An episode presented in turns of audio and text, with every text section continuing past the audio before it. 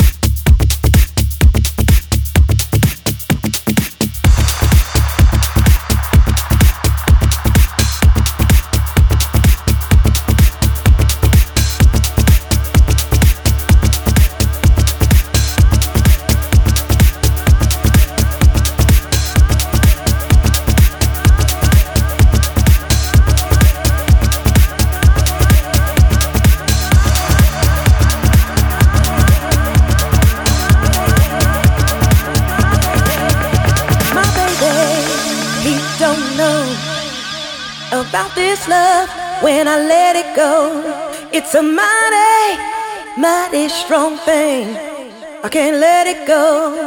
Now, when I start, start to feel this way, everything is alright. Got it all in hand, not afraid to say, I've got 100%. I've got something, something to give something, to give. I got something to gain, I got something, to give. something to give. Something to give. I've got something, again, something